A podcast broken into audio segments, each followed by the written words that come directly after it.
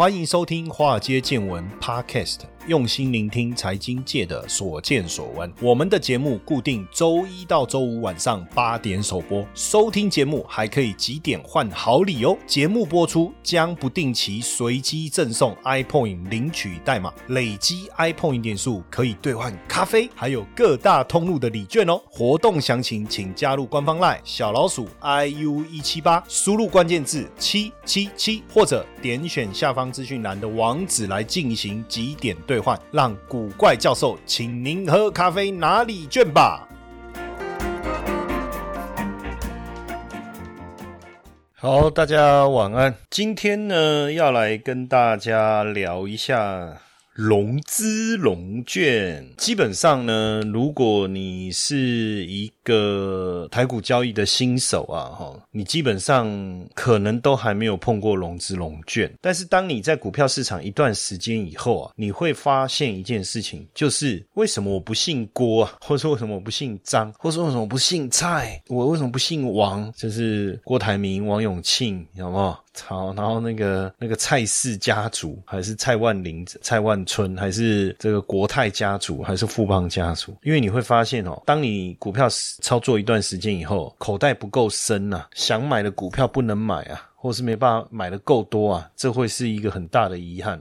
所以通常我们会开始去想，有什么方式可以增加我购买股票的资金呢？那当然，券商也提供一个非常便利的方法，就是所谓的融资。那融资呢，也就是信用交易啊。扯到信用两个字啊，它也代表就是说，跟你个人的这个信用贷款或是房屋贷款的概念是不是一样？其实呢，很多人会说融资的利息比较高，呃，没有错，融资一年的利息大概百分之六、百分之七。那什么叫融资呢？融是就是说，假设我今天在上市公司的股票当中，我看到一档我喜欢的，那我自己呢，只要付，比如说这这个股票，我这随便举例的了哈，比如说呃要十万块，我自己只要准备四万，另外六万呢，就是券商会帮我补。等于他借我六万，所以等于我用四万块去买十万块的股票，所以融资其实是增加我们的杠杆。那如果是 OTC 的股票呢，就在贵买挂牌的股票呢，我十万块我自己付五万，然后券商帮我出五万。当然我要先开好信用交易的账户，看他给我信用交易账户的额度是多少，五十万还是五百万。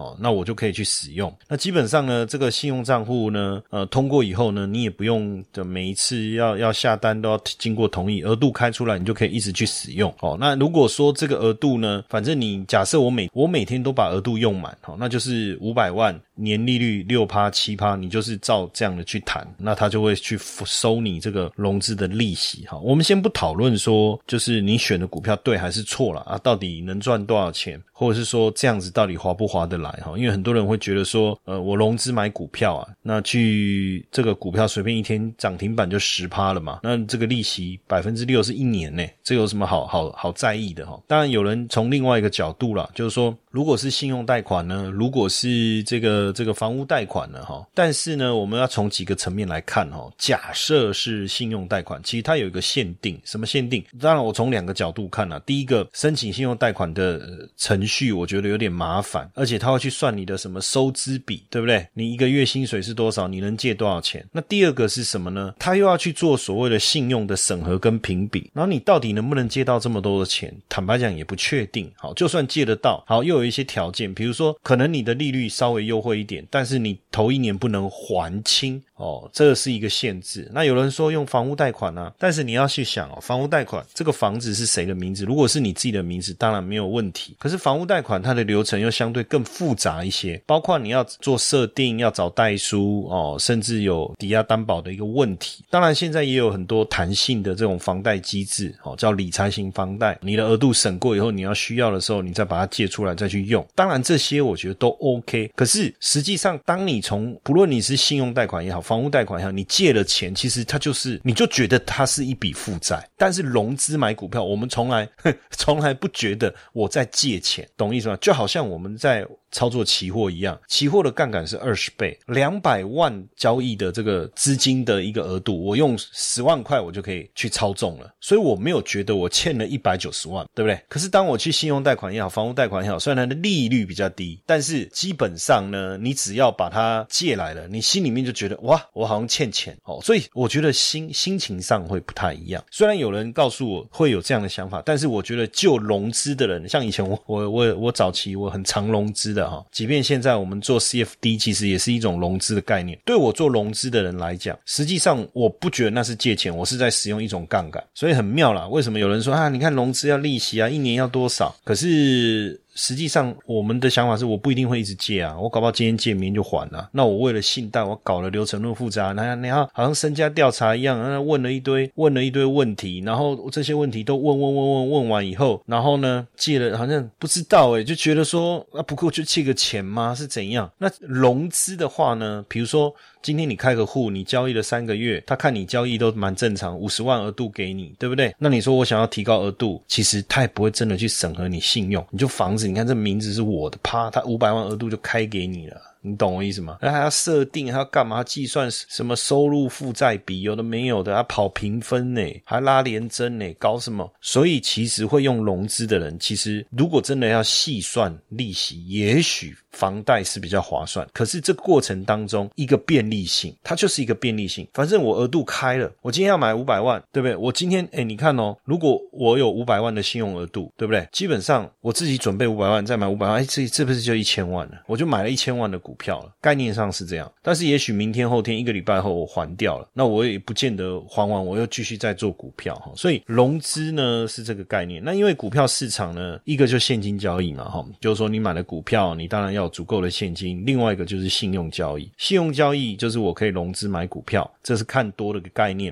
另外一个是融券来卖股票，这是看空的概念。融资呢，当然就表示你觉得未来这个股票会继续上涨，只是说有可能你当下资金不足，也有可能你就是想要多赚一点，你把你的这个杠杆拉上去，希望能够再多赚一点哦。所以你先向券商购买，那当然你又说这个股票上涨以后，哎，卖掉你就可以还钱，你就在赚中间赚这个价差。其实是向谁借钱？就向券商借钱。那你你预期于会上涨，那资金不够买了，那这个里面有一个很很强大的一个概念是说，今天你看四万块。哦，然后我借了六万，对不对？然后我买了十万块的股票，结果这个股票呢很强，砰砰两天二十趴。有没有可能有啊？这一波的航运股，砰砰两天二十趴，也会可以砰砰一天反向二十趴，哈，都可以。那所以你看哦，如果十万啊涨了二十趴，我是不是赚两万？诶，以我自己的四万来看，我的报酬率高达多少？高达五十趴，这个就很惊人呢。这个就很惊人。你看之前看一个这个网友，他不是把他的这个投资绩效贴上网吗？就是去年开始他用了五十几万嘛，然后操作这个航运股嘛，那。其实他说他当冲做的比较少，当冲赚了大概四十几万。可是他说他真正今年让他赚大钱，因为他说他这样一年来总共赚了九百多万，这很很可怕的获利能力嘛。那为什么赚那么多钱？就是融资然后去买股票，对不对？哦，融资这样去买股票。那这中间当然你说有没有做一些破断操作？比如说卖掉，然后有这么多现金的，对？比如说我五十万变一百万了，然后我我卖掉以后，我这一百万都是我我的钱嘛，然后我再去融资。再去买更多的股票哦，这中间当然艺高人胆大哈，那这个就是一个融资的思维。所以用融资到底好不好？心态上我们对这个股票是看多的，但是因为我的资金不够，那我就开了这个信用账户，然后利用融资的方式买进股票。那这个部分当然，呃，如果大家都有这样的想法，势必这个股票市场也是在一个多头的环境嘛。当然，你买的股票对不对，会不会涨，那是另外一回事。但是，当大家比较愿意融资买股票的时候，其他传递传达了一个讯息，就是至少这个环境，大家认为看起来股票是比较容易上涨的，也比较愿意参与。所以，往往融资的增加，对整体融资使用的增加，对整体市场来讲，就是一件好事情。大家讲融资啊，我们就必须。去了解几件事情哈。一个叫做什么？一个叫融资的使用率，什么意思呢？就是一个股票可以融资，那到底大家用了多少的融资？你用了多少的融资？这个到底大家对这个这个股票融资的这个这个啊使用高不高？比如说像台积电，它的融资使用率就很低，它的融资使用率呢，如果我们去看。到这个七月七号来看，只有百分之零点四六，也就是说，像台积电这样的股票，大家比较没有兴趣融资买进。可是假设说这个股票我们是长期看好，那为什么不干脆融资买进呢？这个是另外一件事情哈。但是你去想哈，会融资买进的人，基本上他一定是比较积极、比较冲动的。就好比我早期年轻的时候我在做股票，我会融资买股票，因为我会觉得说，我今天买，我可我其实我可能明天后天我就卖了啦。那所以我要的就是一个这种股价的涨幅，所以我不会融资去买一些我认为未来长期看好，但是涨幅不太惊人的这个股票。那你看，像最近这个海运航运股，哦，航运股特别的热门，对不对？特别的热门，那它的融资使用率呢就比较高。实际上呢，大家要知道哦，长隆也是一家。市值规模非常大的股票，你如果说像这个台积电哦，市值规模排第一，呃，应该说市值规模是股价乘以股本嘛，哈。那如果我们去从它的这个股本来看。台积电的股本跟长隆的股本到底差多少？实际上，我我觉得没有差异很大，因为台积电股本是两千五百九十三，两千五百九十三亿，然后呢，长隆是五百二十七亿。你说差了两千亿，是啊，没有错啊，差了两千亿啊。但是你说五百二十七亿是不是很大？还是很大？因为就金融来讲，你看，像比如说富邦金，它的股本是一千零二十三亿，所以它就它的一半哦，所以它是一个很大的公司，像统一。的股本五百六十八亿，很大的公司。当然，我刚才讲说啊，差好像没有很多。其实，呃，应该是说股本，我因为我主要想要表达说股本跟市值啦。因为假设以股本来讲，其实呃，长隆算是台积电的算五分之一嘛，可是它的市值是只有台积电的十五分之一，所以相较来讲，台积电的市值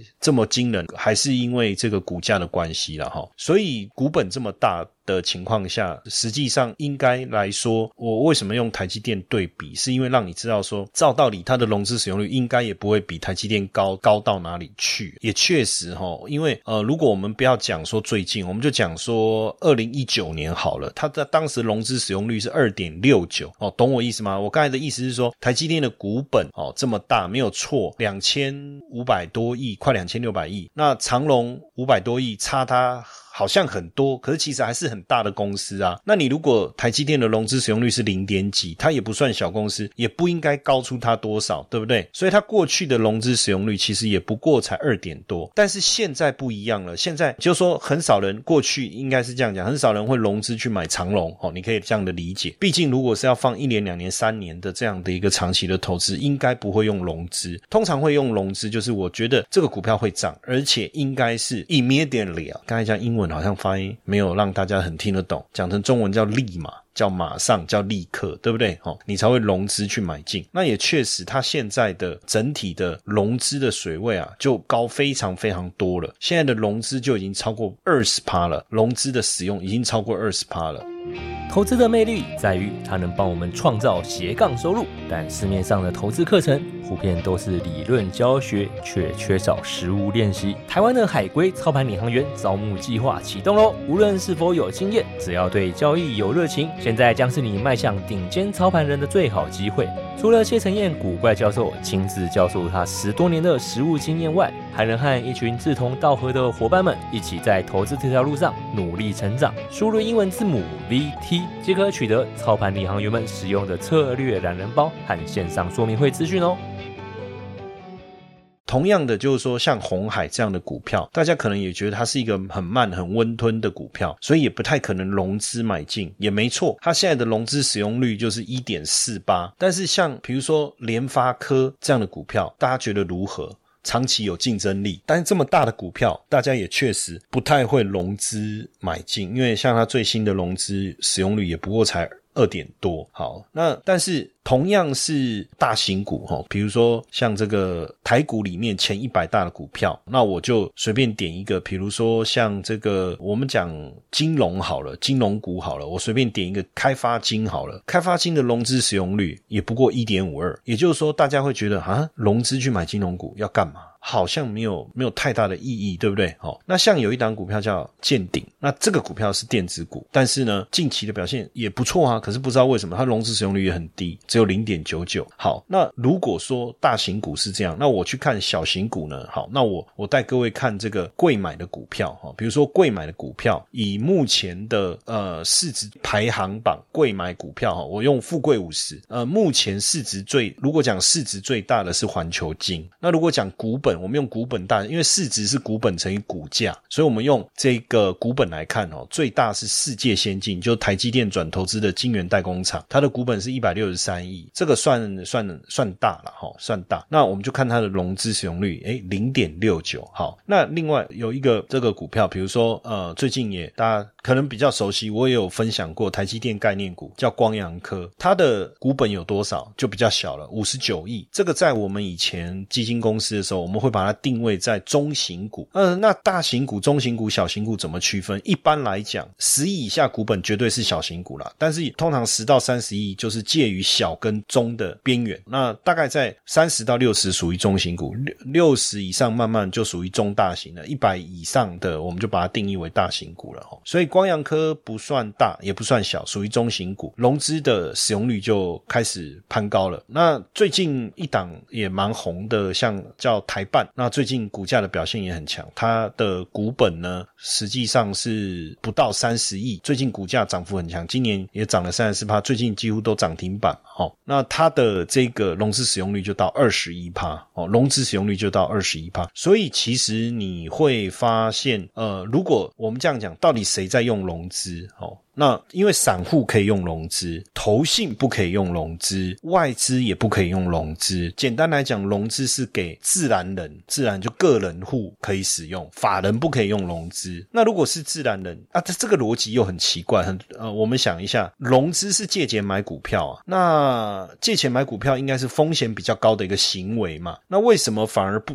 不准法人借，散户可以借，因为法人不是比较懂得研究、追踪，然后找到买卖点，然后看财务报表，对不对？散户好像很多人都对这个也不懂，那个也不懂。可是反而你愿意借钱给他，叫他去买股票，春忙一系的丢啊，是这个概念吗？对不对？当然这个是制度的一个规范了哈。但是就我自己的想法是说，照道理你应该要借钱，借给他钱的是法人呐，对不对？他们爱怎么杠杆，爱怎么杠杆就去做。当然实际上我跟各位讲哦，其实。这样的是对的，因为其实法人有很多管道可以去做杠杆的产品，比如说期货、股票期货。像在海外，你如果在美股，它可以做股票期货，它可以做股票选择权，它能做的选择是相当多样化的哦。甚至它要去融资，也有很多管道，它不一定要透过我们在这种证券市场上面的融资。而且现在也有所谓的 CFD，就保证金市场的交易，它的概念跟融资很像，甚至它可以，它不止融呃两倍，对不对？甚至可能四倍、五倍、十。倍哦，像我们自己在做这个 CFD 的时候，我们甚至做到三十倍、四十倍，就股票而言了，哈。那所以其实法人，你不要觉得说啊，这些人才有能力借钱，你怎么不借钱给他？其实不是，其实反而因为散户他面对风险的能力是比较不足的。所以，我们把它限缩在使用融资这一块，至少我可以看得到，对不对？我可以关心他。哎呦，你最近借蛮多的，买股票，哎，到底行不行？哈，营业员还可以打电话关心他一下。你重压这一只股票，可是最近这一只怪怪的哦，关心你一下啦。我也不是看坏了，帮你看衰了哈。这个营业员其实打这样的电话，你真的要好好谢谢他，因为他真的有在关注你的这个状态嘛，对不对？好，那所以其实合理。就是说，散户在用融资，但是自然人里面又有两种。我刚才讲哈，就一般散户而言，你有没有想过哈？一般散户是谁？像我们都叫一般散户，但是散户又分两种，一种是完全呃，应该说比较没有经验的小白投资人，跟年龄纪无关哦，就是进来市场的时间。那有一些是小白投资人，他在金融市场的时间比较短，所以照道理他会认识的股票应该是比较大的股票哦，例如像台积电呐、红海啦、联发科。啦这一类的股票，对不对？那这一类的股票呢，它是比较。大的，也比较广为人知的，哎，可是反而融资的使用状况是比较低的。那另外一种股票呢，就是股本比较小的，大家比较不熟的。坦白讲，市场上我们做个问卷调查，有多少人知道台积电？很多。有多少人知道光阳科？我相信应该不多。即便你讲得出光阳科。你搞不好想的是光阳机车，对不对？哦，你真的能讲出光阳科是做什么的吗？哦，我相信有它的难度。可是反而像这样的股票，它的融资使用率是比较高的。这是一个什么样的一个情况？这个情况其实要告诉我们说，很简单，因为其实我觉得真正使用融资的人是谁？真正使用融资的人其实是比较有实力，对股票的认知能力比较强，也懂得选股跟操作的人，他才。才会使用融资，很常态性的使用融资，所以融资这件事情，我们不要把它想成一件坏事哦，反而我觉得它的存在对整个市场来讲是一个很有帮助的一个事情。当然，很多人会说融资大增不好啊，融资大增会有问题呀，融资大增真的？当然，第一个你要我我先讲，因为融资会面临到一个断头的问题，什么意思？当一个股票下跌，你要再维持率，融资维持率是一百三十趴。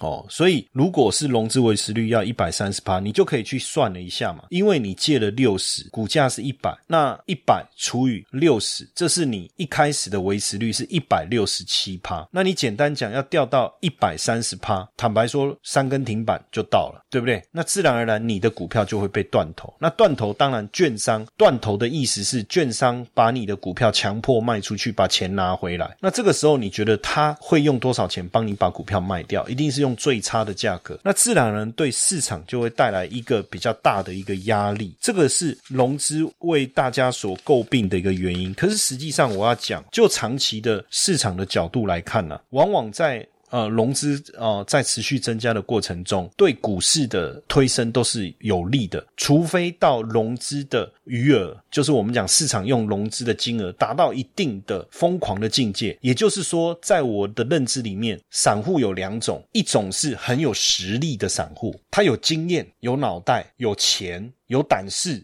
够理性。他在用融资对市场加分没有问题，但是有另外一群人呢，他不是那么熟悉，也不是这么有经验，然后呢盲目而且冲动，然后容易被煽动。最近你看那个，我又收到我们那个有同学在问老师，这个赖群是你的吗？啊，就跟你们讲几百遍了，谢老师没有在做这种免费带人进出的赖群啊，为什么大家一直去加入这种赖群？对不对？老师有在讲，你没在听哦。啊，更扯的是，它里面的用语都跟我又很很像，所以。呃，这样讲起来哈，其实基本上，我觉得到了。后半场融资的增加才会比较有问题。我举个例子哦，在两千年科技泡沫化之前，融资的水位啊，就是整体融资的水位到多少？到五千六百多亿。其实这个时候市场就真的有问题了。为什么？因为变成是有实力的人用融资，懵懂无知的人也在用融资，这个时候就比较有问题。然后二零零七年十月也是要崩盘之前，那时候台股最高涨到九八五九，那时候融资超过四千亿，四一四四也产生了问题。然后在二零一一年台股要下跌前，最高点是九二二零，那时候融资是三二二三。那我们统计到七月七号，哈，现在台股其实最高点已经已经出现了一八零零八一八零零八点三七。不知道什么意思，三七是散去吗？还是怎么样？反正融资余额已经来到二九五，但是呢，很多人当然会说融资余额这时候偏高。我觉得融资近期增加的速度确实蛮快的了哈，但是是不是到了疯狂，到了这种不理性的一个境界？对比过去在九二二零的时候还高达三千两百多亿，到了这个二零零七年之前是四千多亿。嗯，所以对我而言，我觉得以融资的角度来看，应该都还有空间。去发挥哈，倒还不至于说这么的严重。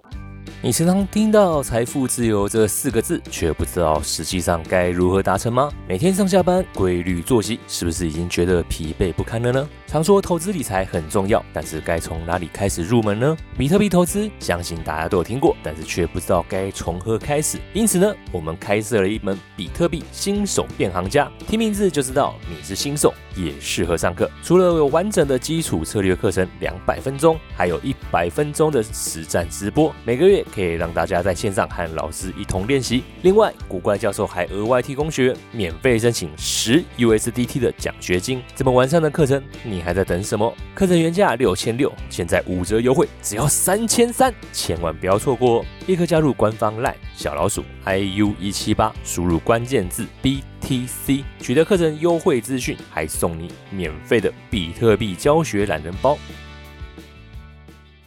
那对应融资，呃，融资当然就是融券。融券是什么意思呢？是我没有股票，但是我看坏这个股票，我好想把那个股价给压下去哦，有没有？好像好想赢韩国的那种那种好想这样。那怎么办呢？只好去借股票来卖，跟谁借？跟券商借，因为有人用融资买进，所以他融资股票就抵押在券商那，然后券商就把他股票呢，就问说有没有人要借，谁要来借，借给你卖这样，然后我们就把它借了卖出去，好，意思就是我们认为以后股票会跌，但是很多人就说，哎，那为什为什么大家融券卖出不是看坏吗？为什么常常 大家都说融券越多的股票越会涨？因为呢，融资没有什么。时候一定要还钱的问题哦，只有你股价大跌断头，一定要股票被卖掉。还钱的这样的一个限制，OK，这部分大家要理解。但是龙券有一个强制回补的一个机制，也就是说，不管你有没有赚钱，有一个时间到了，你一定要回补。什么时候呢？一个就是股东会，一个就是除权息。不论是股东会也好，除权息也好，它有一个强制回补的日期。那所以你接到这个通知，你就一定要在那个日期之前把股票买回来还人家。那你想一下，如果有很多人去借股票，然后到这个日。日期之前，是不是大家都要来买股票还人家？那人是这样，人有一种很悲哀的一种特性，就是如果你赚钱，你买来还人家，那没有问题嘛，对不对？假设你一百块放空这个股票，这个股票在强制回补之前跌到五十块，跌到五十块，你是不是就赚了五十块？好，那这时候你只要花五十块钱。就可以买到这个股票，然后还给人家，那何乐而不为呢？所以通常你会很早就做动作。但是假设你跟人家借了这个股票，借了卖出去一百块卖出去，就涨到一百一，请问你是赚还是赔？当然赔嘛！你借股票一百块卖出去，要往下跌你才会赚。结果这个股票涨到一百二，你赚还是赔？当然赔嘛！请问人在赔钱的心态之下，在期限还没到的时候，你会怎么办？凹嘛！就以前我们在念书的时候啊，要做报告啊，然后。